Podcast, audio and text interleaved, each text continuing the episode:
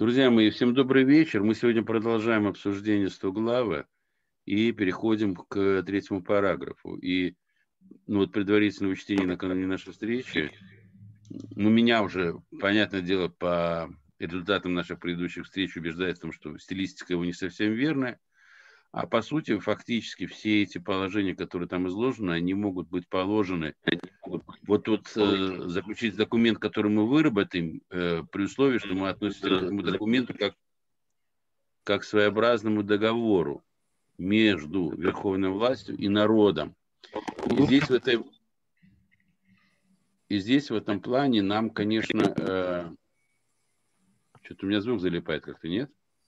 Нет, наверное, у кого-то фонит, я думаю, надо выключить. Или там фон какой-то есть. Нормально, продолжаем. Да? А, и а, в этой связи я вам сейчас просто вот буду его засчитывать. Это и есть та сторона, на мой взгляд, обязательств. А, вот мы с вами говорили о том, что народ должен брать на себя не только, скажем, не только требовать, но и брать на себя определенные обязательства. Все обязательства, которые народ может на себя взять, в качестве одной из сторон этого договора между народом и верховной властью. Я предлагаю пойти сразу обсуждение с первого пункта, и оно сразу, как правило, подвигает всех на а, творческое участие. Итак, э, параграф 3. Концептуальное основание российской государственности, конституционные права народа и государственного управления. Народ России является главным хранителем нашей земли, местоблюстителем престола Божьего на земле, а потому он суверенно является единственным источником власти – только народ России вправе решать, кто займет этот престол в качестве верховной власти. Царь, вождь, президент. Или это будет коллективный орган. Но это такая, она вроде бы декларативная часть, но в любом договоре, в условиях любого договора, наверное, это как-то прописывается. Будет ли это прописано непосредственно в этом параграфе или в предисловии, ну, давайте мы будем решать. Ну, и заодно скажем, будет ли вообще этот пункт, не будет, да, Владимир Ильич? Звук только включите.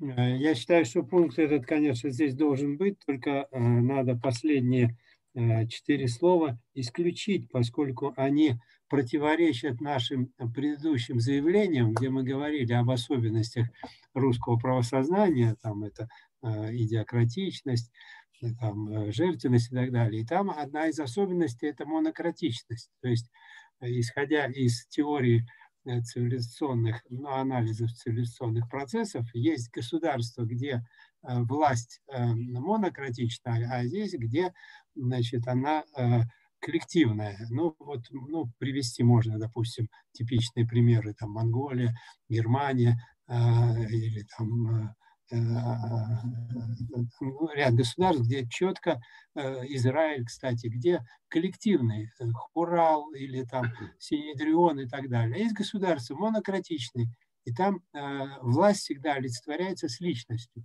Вот наша цивилизация – это яркий пример монократического государства. Поэтому вот или коллективный орган – это, это беда. Вот когда у нас появляется коллективный орган, это беда. Это, я, э, я не возражаю, я не знаю, если есть другие, если есть э, другие мнения, пожалуйста. Я поддерживаю Владимир Ильич полностью.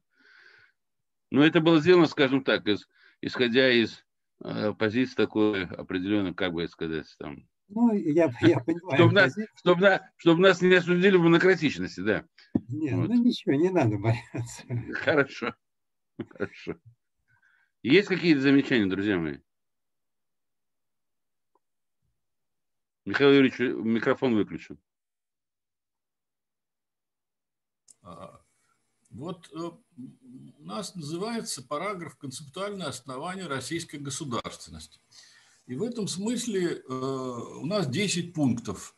Э, некоторые из них ну, практически повторяют с точки зрения концептуальности друг друга.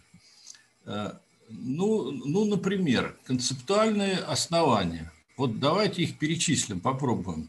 На чем стоит? Вот то, что Владимир Ильич сказал, что власть у нас... Э, э Монократична. А, как? Еще раз. Монократично. Монократично, да. Ну, например, вот это один пункт. Да, власть согласен. монократична. Вот следующий какой пункт? Давайте вот Идиократи... Идиократичность власти – это характерная особенность. Идиократичность. Только высокая идея, только ну, какие-то сверхзадачи могут э, э, увлечь народ. Идиократичность. И третий третья какая ичность? И третья, ну, третья там по-разному, это соборная жертвенность, то есть речь идет о том, что э, вот, э, народ э, не может не может благоденствовать в одиночку, не может удовольствоваться личными какими-то, как цивилизации. Вот достиг высоты, радуешься. У него всегда, у всех купцов всегда было желание ну, что-то отдать, там, стать меценатом и так далее. Потому что они... Альтруистичность. Ну, можно сказать альтруистичность, можно там по-разному. Ну, давайте альтруистичность внесем такой термин.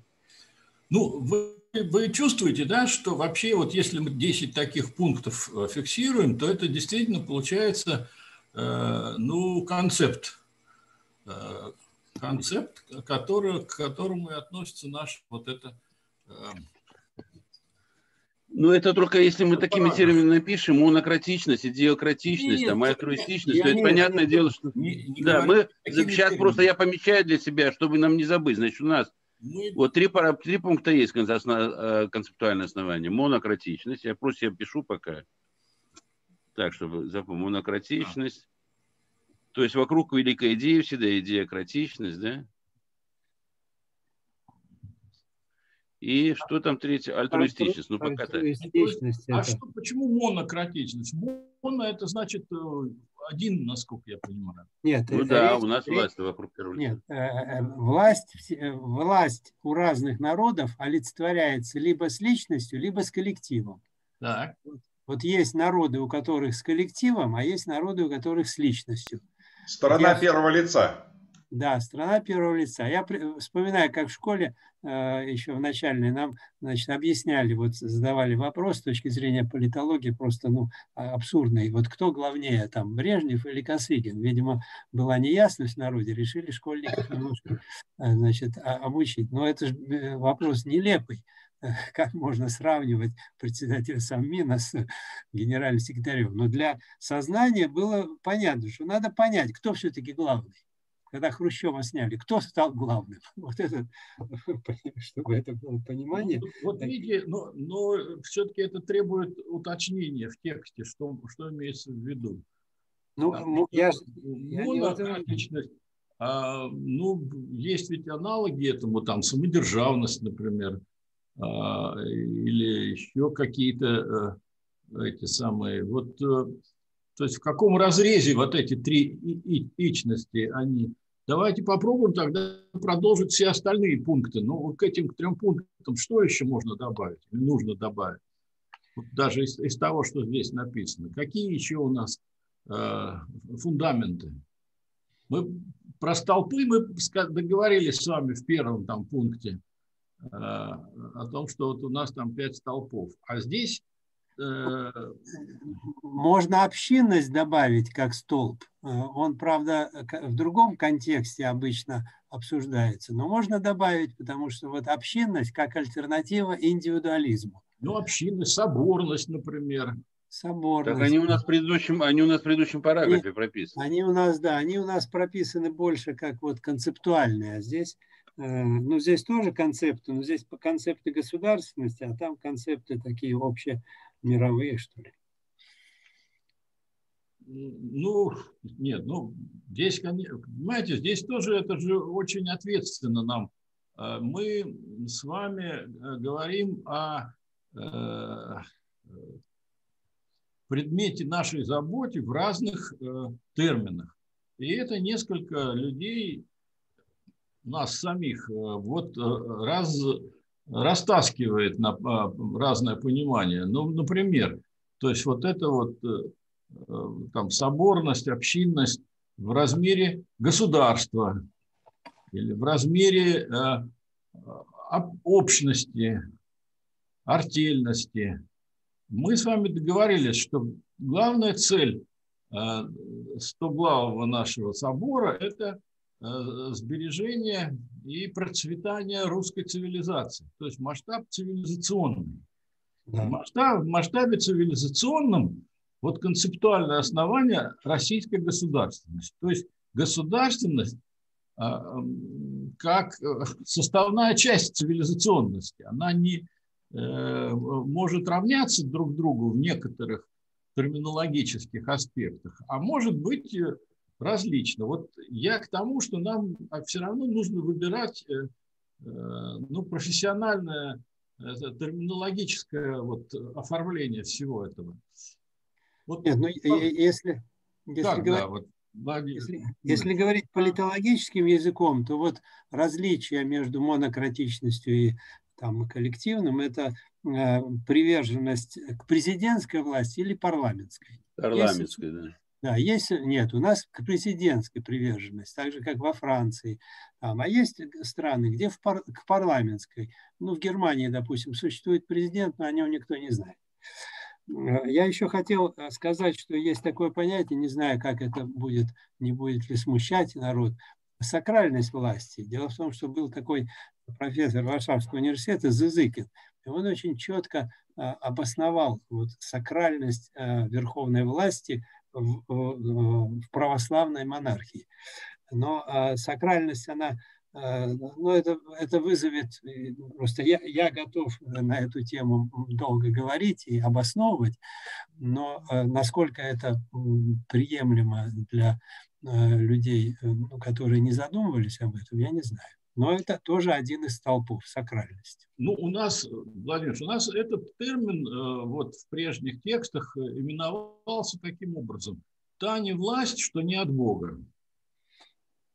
Ну, а, э, э, это, это в каком масштабе? Понимаете, вот везде разный э, масштаб явления, о котором мы говорим. Дело в том, что а, а, это все идет от апостола Павла, его знаменитого изречения. Но в правовой литературе очень четко прописано в Российской империи, очень четко, вот в трудах профессора Зазыкина, очень четко прописано было, что такое сакральность власти, и э, не надо даже к апостольским обращаться. Это четкое научное понятие. Вот. Поэтому, если это не смущает никого, я бы добавил и сакральность власти. Ну, то есть вот первый пункт, это вместо моно... Не, не вместо, к. Потому что может, может быть власть монократичная, но не сакральная. А может и такой, и такой быть одновременно. Ну, так значит, она должна быть монократично сакральная. Она должна быть и монократична, да. и носить сакральный характер. Ну, то есть это, вот это все-таки одно предложение. Ну да, это одно, потому что если она монократична, но не сакральная, то это просто диктатура. Ну, то есть э, это... понятно, что вот э, мы нашли вот эту формулу, то мы должны, значит, так, таким образом и дальше построить вот монократичная сакральная власть. Ну да, наверное. Да. Хотя при этом, конечно, в, для нашего этого пункта... Я вижу, Сергей Иванович. Сергей Иванович. Ну да, да, Сергей Иванович. Можно мне два слова сказать? Да, да, конечно. А, что я хочу сказать, что э, в будущем, в грядущем, действительно децентрализация власти будет на уровне народа, ну, нижних звена, в состоянии взаимного уважения и взаимных обязательств между э, исполнительной властью и э, инициативными группами самого народа. А высшая власть действительно будет монократичная, она будет следить за тем, чтобы соблюдалась эта законность на, на основании сакральности. Сакральность – это вот то, что люди в душе поддерживают большинством, она и образуется сакральность. То есть она естественна здесь. Вот что я хотел сказать. То есть, да, это будет царь, по-другому его называют в будущем там глава Руси, глава Святой Руси, как там у Ванги, там еще других. Вот. А децентрализация касается именно то, что чиновники перестанут диктовать своих хотелки, своей жесткой позиции, как крутитесь, вот так мы и решили. То есть будет более насыщенный такой взаимообразный диалог. Вот э, как бы это отразить правильно, вот это, я считаю, что это нам надо к этому подумать.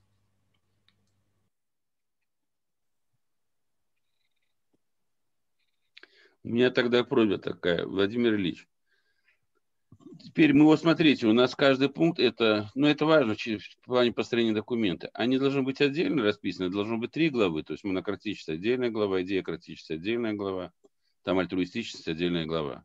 Я Но думаю, сакральность, что мы сказали, она будет вместе с, моно, с моно, там, э, дополнять, дополнять. да, дополнять монокритичность. То есть у нас три, три, три главы будет или одна глава будет? Нет, я, Три. дум- я думаю, что каждый из столпов Ясно. достоин того, чтобы ему посвятить абзац какой-нибудь небольшой, несколько строк. Хорошо, значит, это будут три главы. У меня большая просьба к Владимиру Ильичу. Вы можете, у вас просто наиболее ясная в этом плане подсказка была ваша, вы можете их сформулировать так, чтобы это было все-таки находилось там вот э, в современном каком-то таким, ну, современным языком было сказано, чтобы нам потом Понятно. народе не сказали, что вы о чем, друзья мои, мы вас не понимаем. То есть понятно, да, чтобы было понятно, о чем говорить. Хорошо? А, И тогда пришлите, ну, мы тут э, коррективы внесем соответствующие изменения. Хорошо. Хорошо. Ну, у, у Владимира Ильича есть эта книжка, э, которая лежит в основе этого. Какой, э, какую, какая власть, какую власть ждет Господь? Угодно. Какая, да, вот уго- угодно, ну и, значит, народу угодно, если Ну да. угодно небу. Ну хорошо, давайте дальше тогда. Вот, ну если три Тогда пункта у нас дальше. есть, мы вот уже, уже на треть с вами э, э, прошли дистанцию. Давайте дальше попробуем. Что, что еще сюда может войти? Ну, у нас глава не только концептуальное основание, конституционные права, но у нас вот еще есть права. Здесь надо просто, наверное, изменить. Концептуальное основание России государственности, права, наверное, и ответ...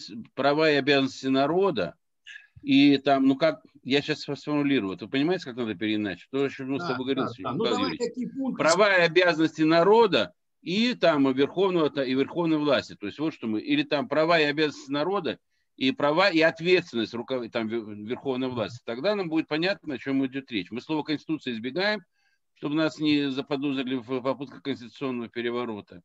И если мы это название изменим в этом плане, то у нас будет понятно концептуальная основа и о чем же мы договариваемся, какие права народа и какие права у верховного правительства в данном случае. Вот. И ответственность какая у них. Да, да. Совершенно справедливо, Александр Гарунович. Вот я думаю, что эту формулировку Это вы зафиксируете, и тогда это будет Ну, я правильно. вообще хочу сказать, что у Владимира Ильича в его книге там все эти 10 есть пунктов.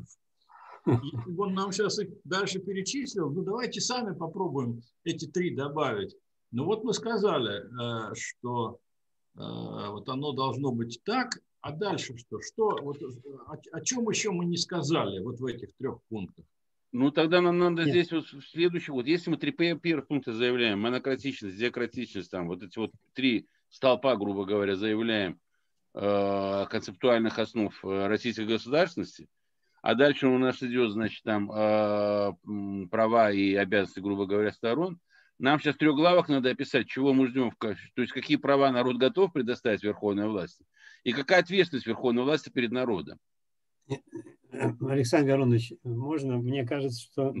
надо четвертым вставить то, что у нас второе, только немножко переформулировать. Речь идет о самоуправлении народа, вот, о, о том, чтобы э, эти основания, они могут быть мертвыми том случае, если э, сама основа пирамиды э, не э, обеспечивает вот, ну, такие кр- кровеносные работу всей пирамиды, а чтобы она обеспечивала, ну, чтобы было реальное самоуправление. Не на словах, а на деле. То есть, чтобы оно было обеспечено финансами, законодательным образом, ну и, и так далее, и так далее. Вот это э, уже у нас есть во втором параграфе, но ее, ее надо переформулировать, чтобы было понятно, что мы не хотим, э, не, не, не, не будем удовлетворены просто формулировкой, а на- надо расписать, когда самоуправление будет реальным, а Ну, не... Владимир Ильич, ну здесь надо писать тогда о том, что народ суверенный источник власти, что осуществляет власть непосредственно, о том, что управление идет через э, э, механизм э, постоянно действующего плебисцита. Вот, вот мне кажется, вот еще вот эти три пункта надо включать сюда, и у нас уже будет... Ну. Ну, это как народ осуществляет свою власть. А вот следующие, это у нас шесть получилось, действительно нужны пункты, касающиеся взаимной ответственности. А как вот, ну, мы провозгласили, вот она должна быть такая, вот народ вот так и так осуществляет власть, президент осуществляет власть, тоже пункт э, должен быть отдельный, вот э, седьмой, наверное, э, о том, что он осуществляет свои функции исключительно в части исполнения конституционных своих обязанностей. И обязанностей, связанных с священным договором. То есть он, он ведь договаривается с народом. Вот где у нас условия этого священного договора? Михаил Юрьевич, я все-таки э, полагаю, что здесь надо разделить вот, э, вот этот плебисцит, как бы по, постоянно действующий. Это, э, это то, где, вла, где представители народа соединяются с верховной властью и о чем-то договариваются. А есть еще э, э, тот процесс, который происходит на этапе выдвижения этих представителей. То есть если сначала надо обеспечить досто... выдвижение достойных, а потом говорить о том, как эти достойные будут работать с властью. Это немножко э, разные, как вы понимаете, социально-политические процессы. Их надо четко разделить, и вот чтобы работа шла на местах, надо ее обеспечить законодательным и финансовыми Э, ну, рычагами или там какими-то механизмами. Вот этого нигде нету. Ведь э, ну, наивно говорить, что там в Москве... Ну, Владимир Ильич, подождите, подождите. Но для того, чтобы а, отбирать э, достойных в управление государством, нужно, чтобы были обозначены институты этого управления. Куда избирать их? Куда народ избирать-то вы предлагаете? Если у нас нет этого места, куда избирать, и сколько угодно не избирать. Поэтому вначале нужно договориться о э, вот этой концептуальности управления. И мы говорим о том, что вот сегодня мы не настаиваем на том, чтобы вдруг взять и разрушить Конституцию. Вот пусть та власть исполняет свои полномочия до поры до времени. А народная власть реализует свои полномочия через народное собрание. А реализует какие она права? И вот тут и возникает предмет договора, что мы договариваемся, что мы отбираем лучших в это народное собрание, которое реализует этот стоглавый наказ и отвечает за ту составляющую, которая к народу относится. А президент в этом договоре за что отвечает? Вот у нас сегодня был эфир там, и нам совершенно справедливо задали этот вопрос о том, что Э, друзья мои, ну вы понимаете, пока президент находится в состоянии договора там 90-х или нулевых, э, договора с э, олигархией, с теми, кто, как говорится, был отобран на правление по тем принципам, вот, которые явно были не соборные, не Э, и, против которых народ и выступает сегодня фактически. А, а куда тогда? Что делать с этим договором? То есть президент, значит, должен вступить в священный договор, священный союз, но он должен, значит, отказаться от э, э, прежних договоренностей я, я вот к чему. То есть здесь, значит, должен путь к основанию российской государственности. То есть президент не может состоять в иных отношениях э, с кем бы то ни было, кроме как с народом в рамках вот этого большого договора, о котором мы говорим. То есть, то есть только Священный Союз и никаких других оснований. Это помимо его конституционных обязанностей. По Конституции он может вступать там межгосударственные отношения и выполнять свои полномочия. А вот в Священном Союзе, вот в этом э, концептуальности управления российской государственностью, он может, он как бы, он должен сегодня отречься от э, прежних э, этих соглашений. То, то, тоже Брейтон-Вудское это соглашение финансовое, в котором Россия в плену находится и будет находиться, пока она в нем будет состоять, а Э, гарантом этих отношений то же самое президент является. Здесь вот, вот э, о чем, в общем-то, речь. Друзья, мои, можно я бы на секунду вмешаюсь? Секунду, секунду буквально. Мы говорили просто про сакрализацию власти. На самом деле власть сакрализируется только на основе священного связи с народом. Другой сакрализации, то есть другого проявления у нее просто быть не может. Мы не увидим другого явленного нам образа, который бы скажет, вот теперь ваша власть сакральна. Это может прийти кто угодно и как угодно. Поэтому то, что мы вначале говорили, что, ну, грубо говоря, земля наша – это престол Божий, а, а значит, народ его является местоблюстителем, то народ определяет, кто этот престол должен занимать, занимает ли он его по достоинству. И тем самым он это власть, и это место, само место по себе, престол сакрален. А сакрализует то лицо, которое там находится, это делает народ. Но тогда при этом есть одного народа должно быть право. Мы о нем как-то говорили предварительно, и, по-моему, оно где-то в каких-то пунктах у нас затерялось. У Народного собрания, у полномочного Народного собрания, представляющего все сословия и социальные страты да, там, нашего государства, да, представляющего именно народ, а не там э, депутатов, партийные списки и все прочее. У них должно быть право, а, вето на любой указ, который идет в разрез с там, э, с представлениями о э, тех, которые присущи русскому цивилизационному коду, имею в виду совесть, справедливость, там, значит, э, и выполнение договора. То есть у него должно быть это право вето. Это первое. И второе, у него должно быть право, ну, грубо говоря, отзыва своей э, поддержки той же самой верховной власти. Грубо говоря, если ты постоянно нарушаешь э, тот договор, который ты ведешь с народом, то народ имеет право требовать твоего ухода. То есть Э, вы знаете, в американской конституции есть одно положение, я прошу меня правильно понять, я не призываю никого и никому, которое, в принципе, сакрализует эту власть народа. У них есть там право народа на восстание, да, оно там у них прописано. Оно у них прописано. То есть, если верховная власть не выполняет все, оно у них прописано. Я не говорю о том, что мы должны такое прописать, но мы должны прописать обязательно ту меру, скажем так, ответственности верховной власти. То есть, чем верховная власть может отвечать, если она в конечном итоге э, выполняет свои функции в Э, не в русле, скажем так, того э, священного союза, который он заключает с, с народом. Ну, по-моему, так, поэтому там право вето, право там э, отзыва, не знаю, там еще, оно должно быть у народа, на самом деле, ему должно быть присуще. Можно два слова? Э, да. Дело в том, что я же не возражаю ни против того, что сказал Михаил Юрьевич, ни против того, что сказал Александр Гарунович. Я хочу сказать, что вот когда мы с этим разберемся, мы должны уделить отдельный там подпараграф или какой-то тому, как должно быть организовано то самое местное самоуправление, которое будет Э, решать вопросы не с верховной властью, а внутри, чтобы мы не вырастили э, один раз э, значит, тех достойных, которые превратились в недостойных.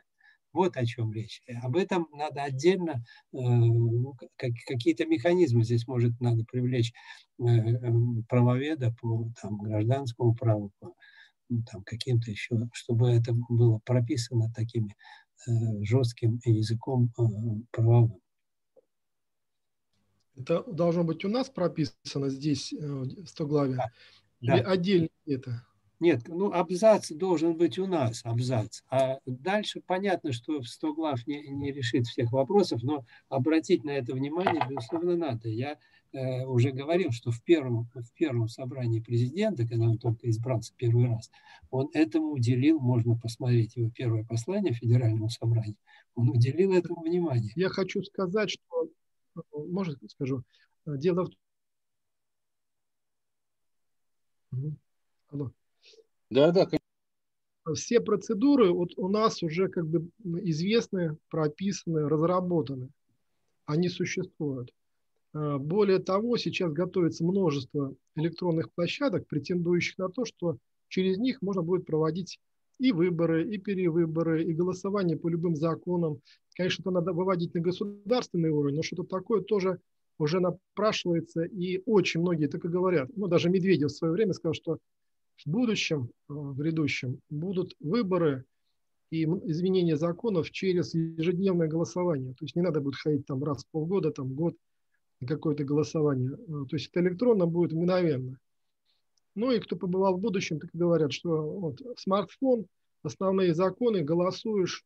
Ну, то есть процедура как бы уже понятна. Есть он тот же Илья Петров, который готов площадку предоставить, там работает. Но я думаю, что на государственном уровне это так и будет. А другое дело, как нам теперь это правильно озвучить.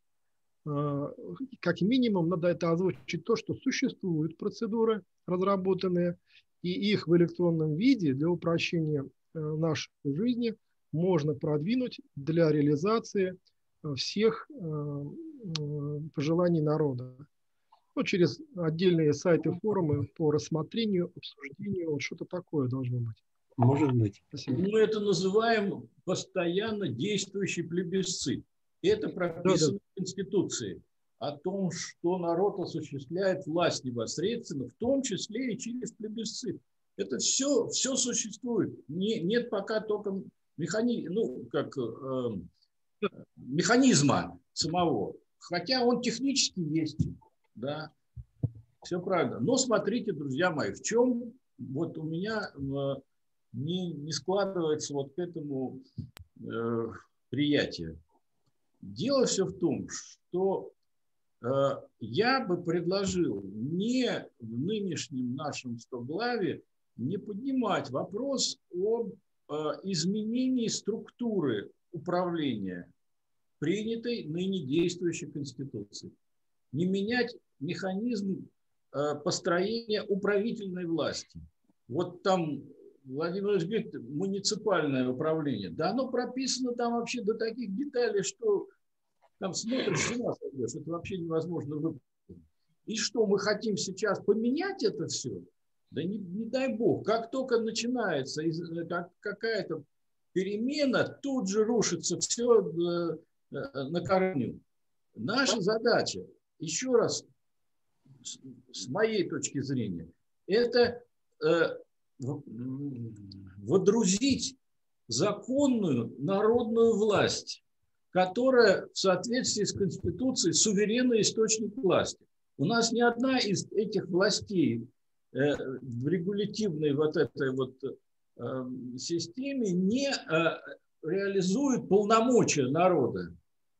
И что? Мы сейчас какую власть, Владимир Ильич говорит, мы сейчас будем отбирать народ? В какую? Э, управительная власть, она вся зарегулирована, она вся, вся известна, как там все будет происходить. Требовать сейчас изменить это, но тогда, если что-то требует, то нужно настолько э, досконально сформулировать это, э, что мы имеем в виду. Вот что вы имеете в виду, что нужна другая система отбора. И ну, распишите, то есть тогда, понимаешь, иначе получается все это пустой, пустой звук. Мое же было предложение о том, что вначале построить вот этого наблюдателя, э, который бы контролировал исполнение управительной властью своих полномочий. То есть народ контролирует исполнение властями, властями всех ветвей и уровней своих полномочий в той части, в которой их, э, у них прописаны эти обязательства.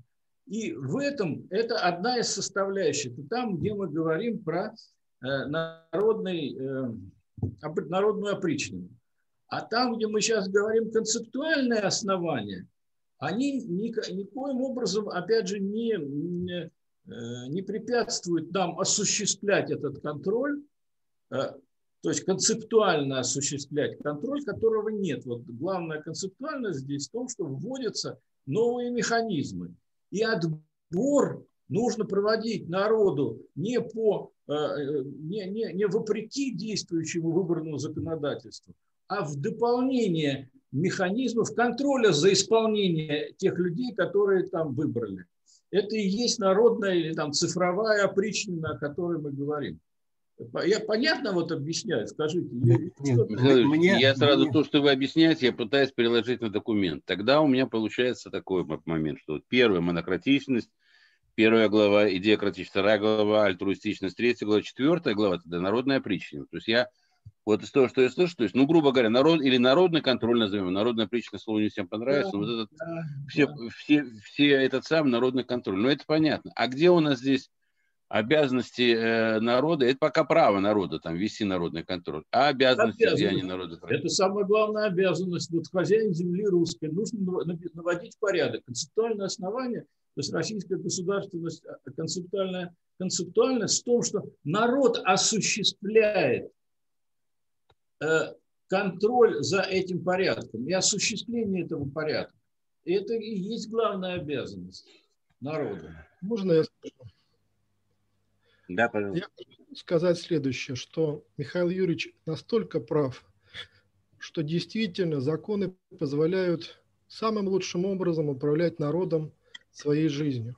Но мы вот сколько практически вот этим занимаемся, мы упираемся первое. Нет образовательной части, нет помощи государства, чтобы помогать народу образовываться, обучать этому. То есть очень мало, поэтому нужно указать какой-то элемент государство берет на себя обязательство помогать в образовании народа, потому что я был на собрании ТОСа, народ прям воем воет, что э, да, не знают, как документы оформить, 220 уголовных дел по кооперативам, 220 тысяч уголовных дел по кооперативам, потому что государство тоже не участвует лишний раз в помощи в образовательной части, то, что люди делают просто элементарные ошибки, первое. И второе, народ готов будет брать на себя ответственность, э, законно это все это делать вот, э, э, после того, когда это будет обучение, помощь в электронном виде, то есть упрощение отчетности и многое такого другого. Вот это будет мощнейший прогресс, потому что все на законном основании у нас есть, не хватает образов, образования, образовательной части принуждение, И принуждение к справедливости, к исполнению этих обязанностей к власти. Это самое главное. Мы и говорим, что вот это народная опричнина, народное собрание э, на себя берет эту ответственность и контролировать, чтобы все это было. Ведь опять же, ну, можно провозгласить, что там власть должна. Ничего она не должна. Она должна, она знает, кому она что должна. А мы должны принудить ее к тому, чтобы происходило исполнение этих просто даже записанных сегодня законов. У нас вот, соглашаюсь все время с Сергеем Ивановичем, у нас полностью описано все. Там очень много и у чиновников нет грамотности, и у народа. То есть это два вот трудных момента у нас, сто процентов. Это даже, как там сказал Шахрай, даже преподаватели э, конституционного права не знают Конституции. О чем можно говорить? О каком контроле, на каком законном основании? Образовательная часть. Иванович, ну мы об этом и не хотим сейчас говорить, потому что мы не знаем ответа на вопрос. Но мы знаем, что нам нужно принудить нашу систему государственного управления к исполнению этих полномочий. Понимаете, ведь мы же все время говорим о том, что кадры решают все от того, насколько будут профессиональные управленцы у нас в государстве, настолько и будет все это исполняться. А говорить этим тем, кто есть, да, что делать то, что они не могут, не знают, и у них нет мотивации, ну, полное бесполезное занятие. Ну да, специалисты и, даже Можно и на чем мы тогда знаем? То есть мы третью главу также даем на полную переработку, в третий параграф, вернее, поскольку, он э, это мы, конечно, он, да, он... даем, но мы пока только четвертое, это мы до четвертого дошли, вот мы три э, э, обозначили те, которые Владимир Ильич. Четвертый пункт у нас это то, что мы сказали, народная причина. Ну и дальше остальные вот эти э, пять, они должны быть ответственностью Э, президента. Ну, то есть половина за что, за что народ отвечает, половина за что президент отвечает. Ведь действительно справедливо то, что Сергей Иванович говорит, записать здесь о том, что, что власть должна обеспечить обучение управленческого персонала до вот там такого-то уровня, что власть должна организовать этот рабкрин без которого невозможно э, исполнение конституционных просто положений. Вот здесь вот в чем. Можно вот на этом действительно сосредоточиться. тоже. То есть общественная организация безграмотная, она ничего не сделает. Ну, вот, она должна иметь статус грамотной. Совершенно верно.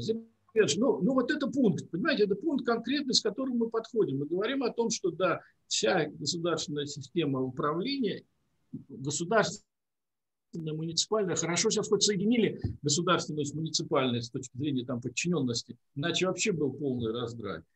Хорошо, договорились. Э, э, какие есть предложения по поводу ответственности э, другой стороны? То есть со стороны мы, нашего мы как это сформулировали, но они не совсем наши. Вот на, наши обязанности, как Александр Городович говорил, какие наши обязанности народа, то есть какие мы берем на себя обязанности, которые бы мы могли провести через народ, как э, действительно воля народа. Первая обязанность, э, я еще раз, ну, лелейте, холите, холить эту землю, которая нам от Бога досталась. Не позволять э, разграблять вторая обязанность, стоять на страже, скажем так, тех недр и богатств вроде залозу, чтобы не разбазаривались. Ну, какие еще? Третья обязанность – Родине служить. Ну, Четвертая обязанность родину любить, там, или наоборот, там, понимаешь, а какие обязанности народа? Там есть про родину э, защищать, там есть. Но здесь, здесь ли, вот скажите, здесь ли эти пункты, которые э, касаются э, народ хозяин земли русской, народная опричнина. Вот если здесь, тогда все понятно, что дальше написать. Мы берем просто оттуда эти пункты и сюда вносим. Я, можно я еще два я слова? Я бы записал повышение правовой Да, Владимир Ильич? Можно я, я скажу? А, я, бы, я бы записал повышение правовой грамотности со стороны народа. Всем спасибо. Я хотел да, еще да. сказать об одном основании, которое не относится, собственно, к русской цивилизации, но оно относится к, общим, к общей теории управления вообще любой цивилизации, любой государственности. Это наличие хорошо организованных, организованной системы обратных связей. То есть вообще э, в теории управления это ну, как, как, как там рынок в теории э, там, западного капитала. То есть без обратных связей, которые работают снизу доверху на все э, уровни управления эффективно. Ну, то есть это огромная есть теория, э, по, как обратная связь, как основа научного управления э, любой системой. И вот я так пересмотрел, у нас нигде этого нет, а об этом надо сказать обязательно что обратная связь я... основа. Владимир Ильич, я просто хочу сказать, что система-то она, она формально, она отработана. Ежегодно президент встречается с народом, отвечает на его вопросы. Любой организации, сейчас там есть электронная почта, вы туда можете написать, они вам обязаны ответить и все прочее. Вот как сделать так, чтобы это обратная связь, то есть механизмы-то они все предусмотрены. Вот в течение месяца любой орган государственной власти вам должен ответить на вашу там заявку, жалобу там, или предложение. Но они же отвечают по формальному призыву. А как сделать так, чтобы они неформально отвечали? Как заставить их э, работать? Как сделать так, чтобы это народная почта, ну, как раньцу называли, помните, там царю там письма в, отдельный складывали, чтобы она заработала, чтобы она обратный эффект дать. Вот же всегда в чем вопрос был. Ну вот э, этот вопрос тоже достаточно неплохо проработан в теории.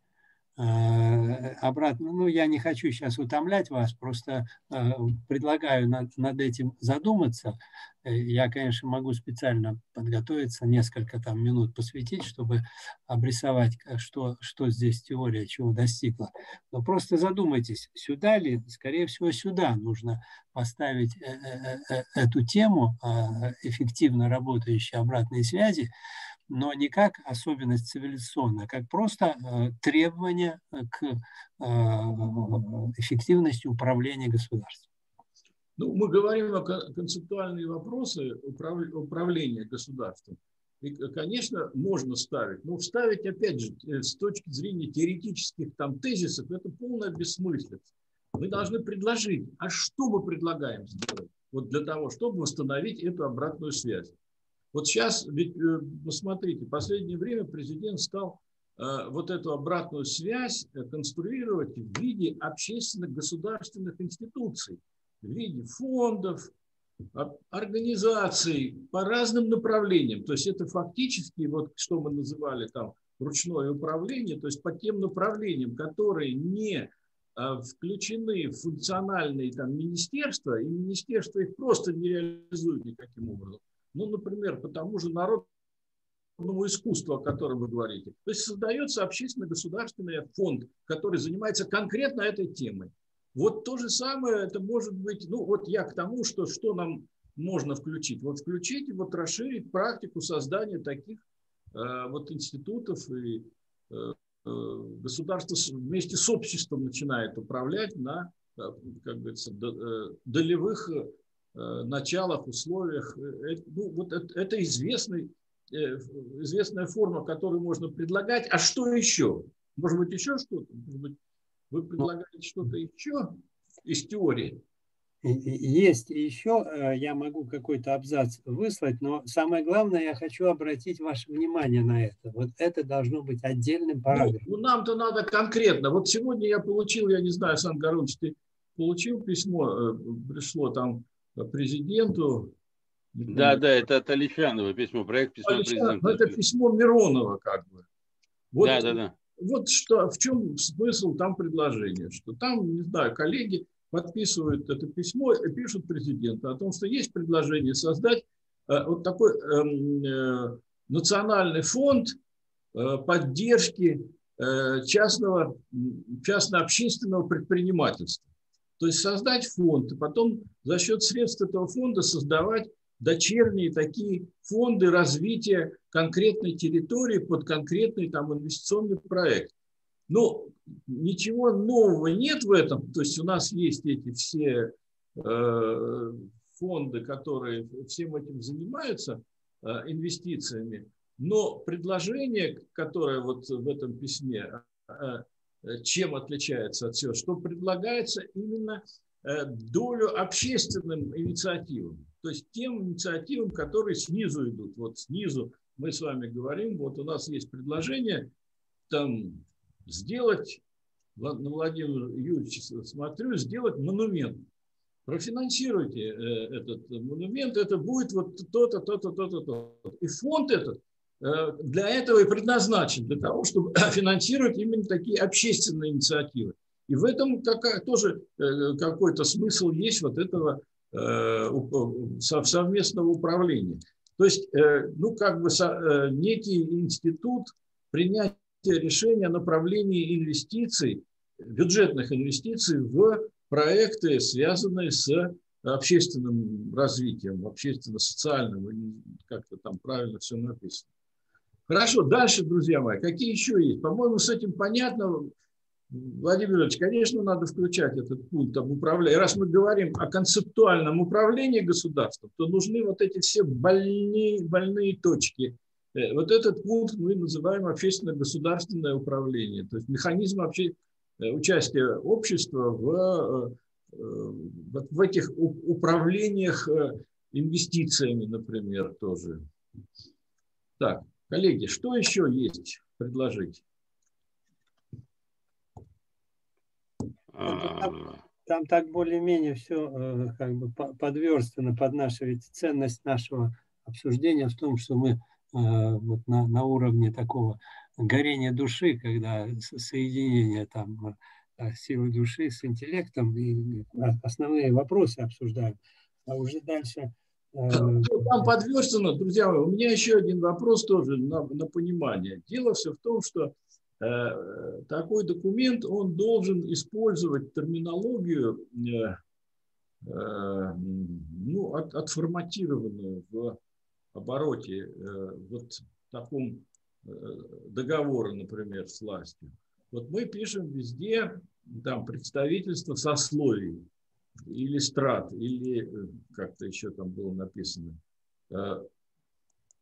Мы что предлагаем ввести сословность в, э, вот в эту систему управления, э, что управлять э, по стратам надо и отбирать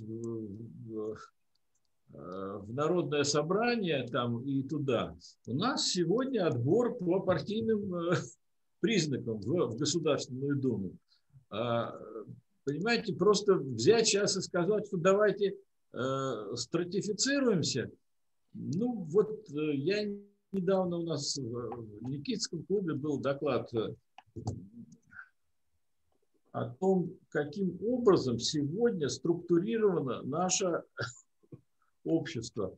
Довольно такая не, ну, не, непонятная, не, неуправляемая конструкция. Ну, например, то есть примерно половина населения у нас живет за счет бюджета. То есть не то, что за счет бюджета, а вот э, если глава семьи работает где-то в бюджетной организации, то вот считаю, вот это там 4-5 человек, они сразу относятся к этой сфере.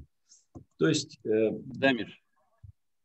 в этом, в этом перечне, ну, например, там по 10% э, предприниматели, примерно 10%, которые э, тоже самостоятельная страта со своей системой мотивации, со своими э, там претензиями.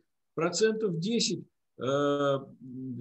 там те, кто работает в крупных корпорациях и обслуживают эти крупные корпорации. То есть предприниматели – предприниматели, а крупные корпорации и их сотрудники. Это вот еще 10%. Еще 10% и это кооператоры. Ну, то есть, как у нас сейчас говорят, самозанятые, это ремесленники, ну, те, кто зарабатывает э, своим личным трудом.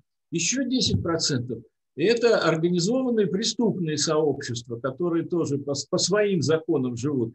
Понимаете, и вот я все время, когда мы пишем там любой пункт, Я себя спрашиваю, мы к кому обращаемся, кого мы хотим э, возбудить на э, это чувство правды?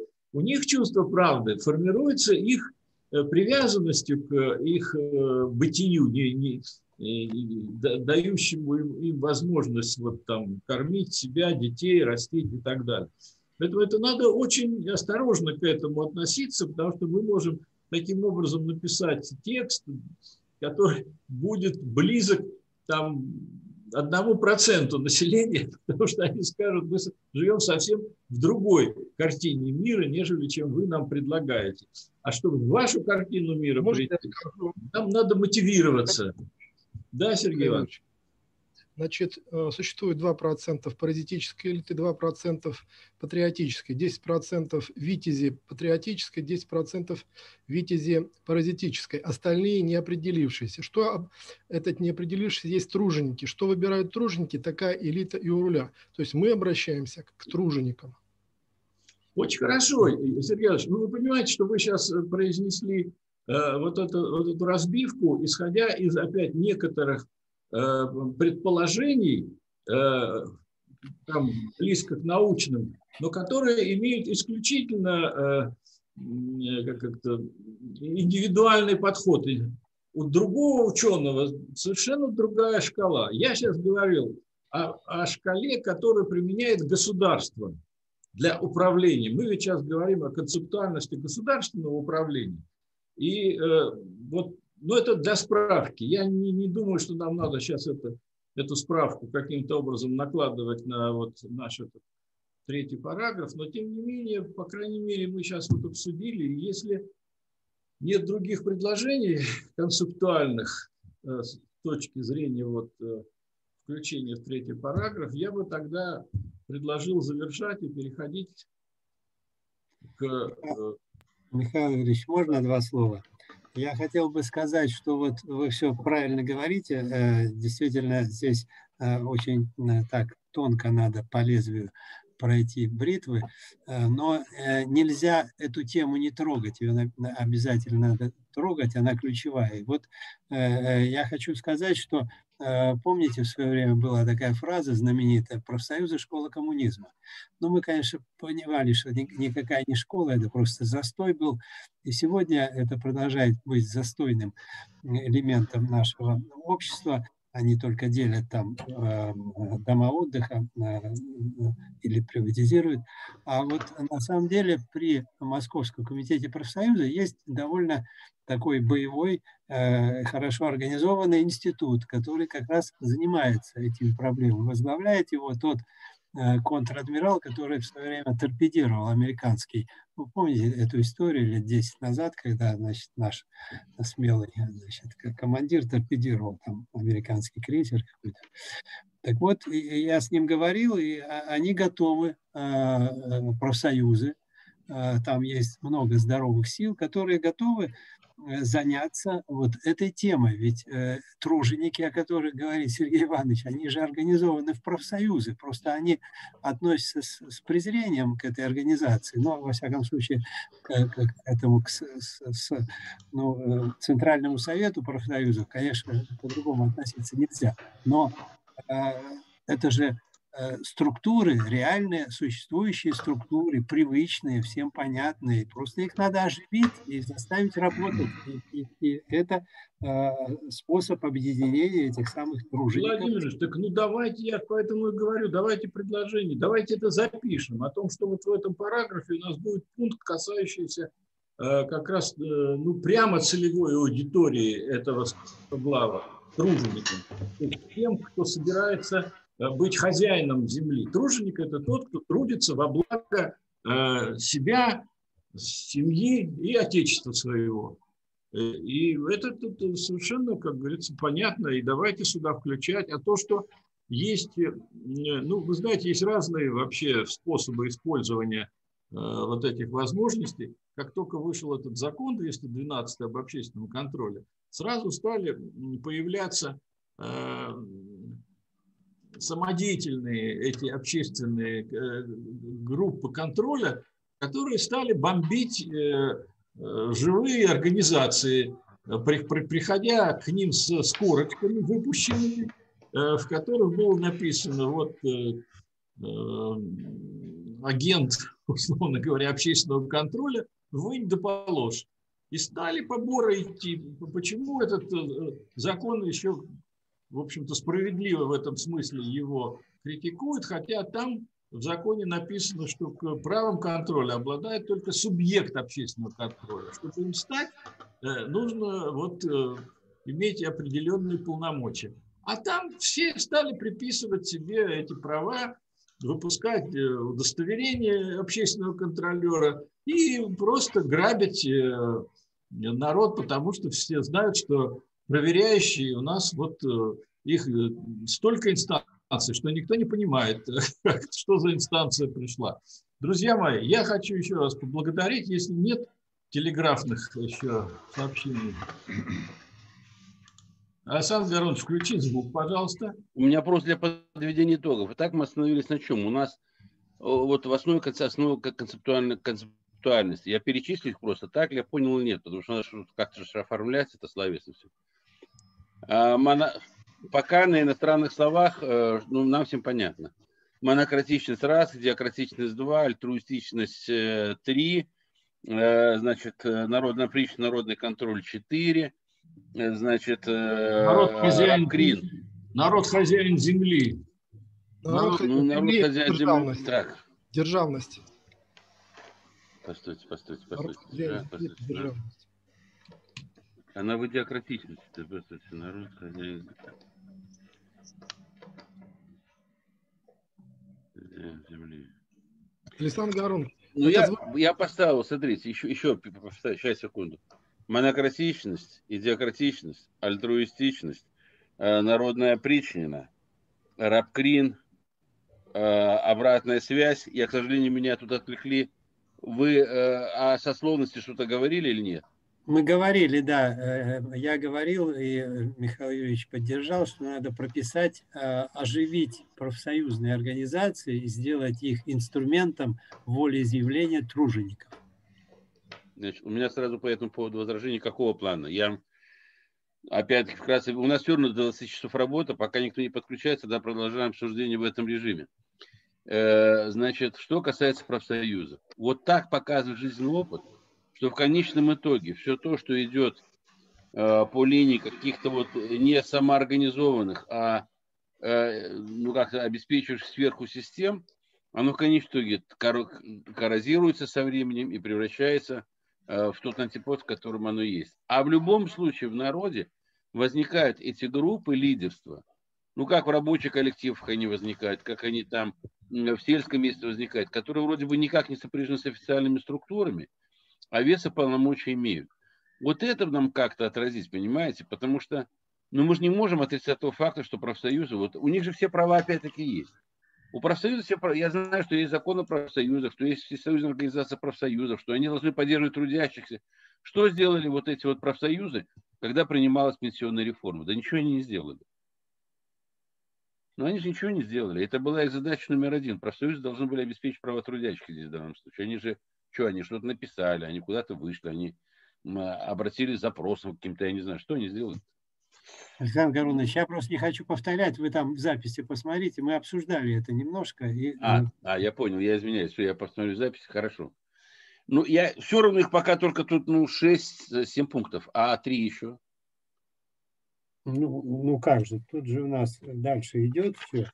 Э, декоммерциализация, департизация, это же все дальше идет. То есть мы это оставляем? Ну, конечно, все же это, все это у нас запланировано, все есть. Там дальше. Дальше прописано. Я это вижу, да. Вот седьмой пункт у нас есть, да, департизация, есть декоммерциализация, есть. А вот э, дальше, что по созданию там национальной элиты, это, это чья задача вообще? наша. Наша, наша главная. Потому что если исходить из того, Мы что сами сейчас можем... создаем вот э, этой работой национальную Да. И, и, и, и механизмы для того, чтобы она продолжала ну, обновляться, наполняться.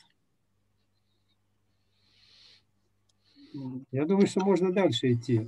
Следующий параграф. Ну хорошо. Ладно, там я понял. В проекте я напишу какой-то. Да, я предлагал державность. Это будет э, достаточно э, корректно.